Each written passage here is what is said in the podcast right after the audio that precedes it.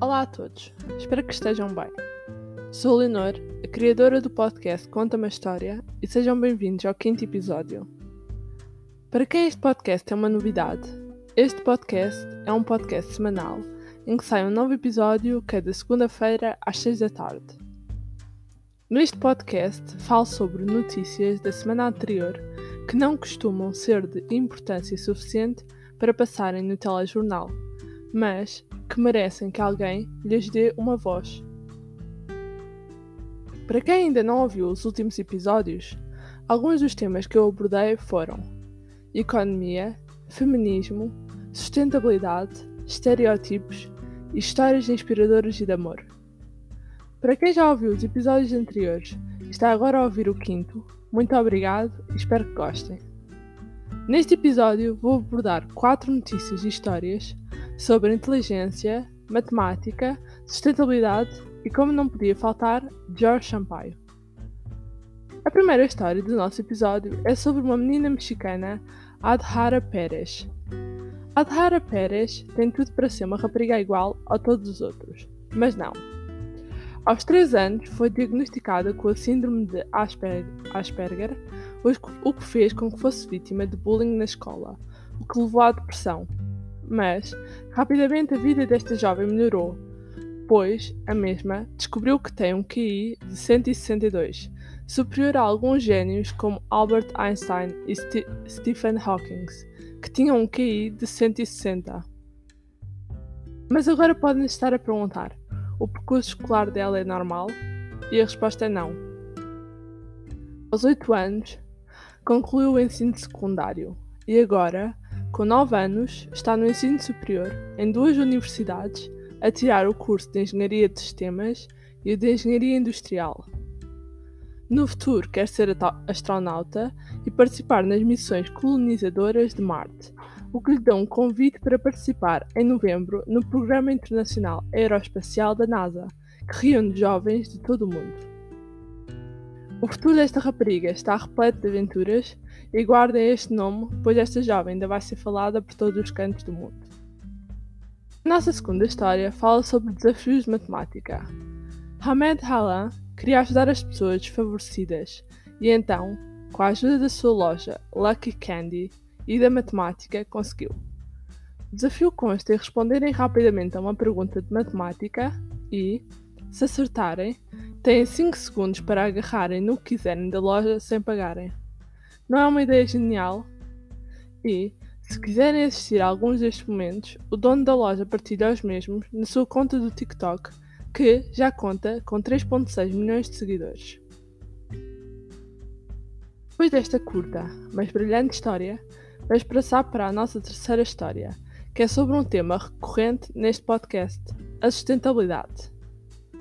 O grupo, o grupo Via Outlets abriu, no Freeport, em Alcochete, a primeira loja multimarca dedicada inteiramente à sustentabilidade. A loja que estou a falar chama-se Re-Love e vai estar de portas abertas até 30 de novembro. Esta loja, como já disse, é uma loja multimarca dedicada à sustentabilidade. Logo reúne coleções sustentáveis de marcas como Karl Lagerfeld, Desigual, United Colors of Benetton, Hugo Boss, Battletop, Love Brand, Osclan, Pep Jeans, entre outras. Esta loja pop-up também tem presente o conceito Trend Circle, que consiste em alugar ou comprar produtos de luxo de marcas como Prada, Chanel, Balenciaga, Gucci e Dolce Gabbana, em segunda mão. Escolheram Portugal como alvo da primeira Real Love do grupo Pois, o mercado português demonstra cada vez mais preocupações com este tema. A segunda Real Love vai abrir em Amsterdão e o grupo espera conseguir espalhar esta loja pelos nove outlets do grupo, sendo dois em Portugal.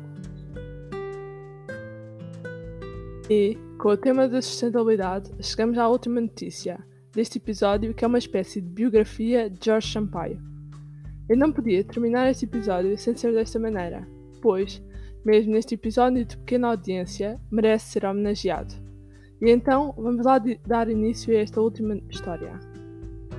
A 18 de setembro de 1939, Jorge Fernando Branco de Sampaio nasce.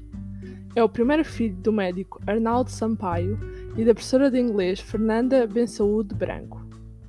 Nasceu na maternidade fundada pelo seu tio-avô e, até aos 4 anos, viveu em Sintra.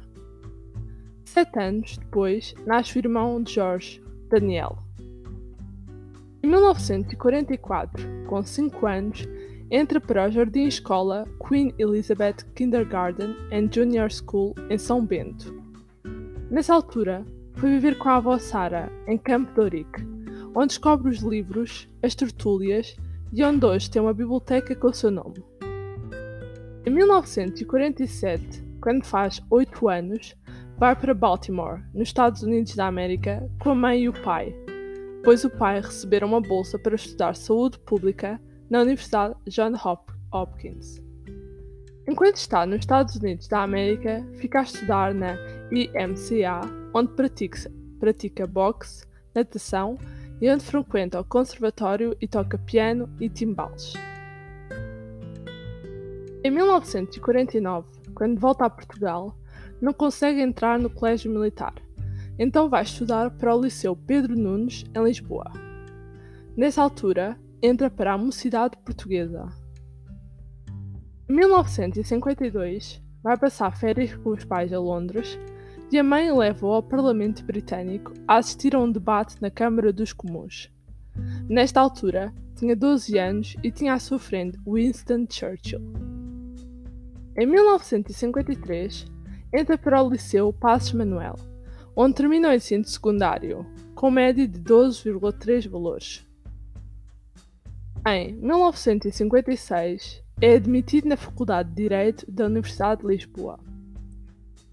Passado um ano, em 1957, ao participar numa manifestação contra o decreto-lei de Salazar, ganha o gosto pela intervenção cívica.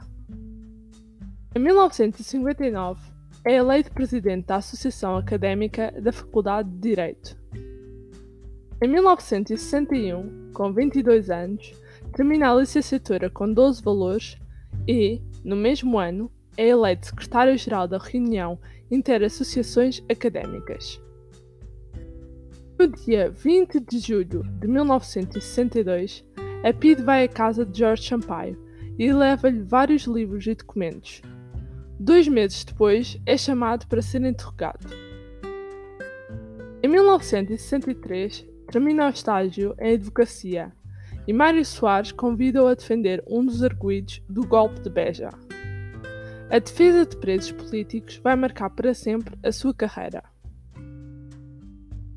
Passado dois anos, em 1965, regressa aos Estados Unidos, pois conseguiu uma bolsa de Foreign Leader Program. 1967, casa com Karin Dias, uma estudante de medicina que no futuro iria ser muito importante na área da neuropediatria no sul de Portugal. Em 1961, divorcia-se e, em 1963, começa a namorar com Maria José Rita, com quem casa em 1974 e tem dois filhos, Vera e André. Em 1977, entra para a Jardim Sampaio Magalhães e Silva e Associados. Em 1978, Jorge Sampaio torna-se militante do Partido Socialista e, passado um ano, é eleito deputado do PS. Em 1986, lidera o grupo parlamentar do PS. Aos 50 anos, em 1989, é eleito presidente da Câmara de Lisboa. No dia 14 de janeiro de 1996, aos 56 anos, é eleito Presidente da República. A 28 de junho de 1998, convoca o seu primeiro referendo, que é sobre a interrupção voluntária da gravidez. Em 1999, recebe um doutoramento honoris causa pela Universidade de Aveiro. A 14 de janeiro de 2001, é reeleito Presidente da República. Em maio de 2006, é designado enviado especial do Secretário-Geral das Nações Unidas para a luta contra a tuberculose. Em abril de 2007, é nomeado Alto Representante para a Aliança das Civilizações. Em 2010, recebe dois doutoramentos honoris causa pela Universidade de Coimbra e Lisboa. Em 2012, é distinguido pela Organização Mundial de Saúde. Em 2013, funda a Plataforma Global de Assistência Médica de Emergência a estudantes sírios na sua formação superior, com atribuição de bolsas de estudo. Em 2015, recebe o primeiro prémio Nelson Mandela das Nações Unidas. Em 2009, ganha o prémio humanitário McCall Pierpoli. E, no dia 10 de setembro de 2021, morre aos 81 anos no Hospital de Santa Cruz, em Lisboa. E com isto, acabou o quinto Conta uma História. Se ouviram até aqui, muito obrigado. Espero que tenham gostado. Se gostaram da minha ideia, partilhem este podcast. Se tiverem notícias que gostavam que eu falasse aqui, alguma recomendação ou só alguma mensagem para mim, vou deixar a página do Instagram na descrição de cada episódio. Sejam felizes e até para a semana para mais um Conta uma História. Adeus!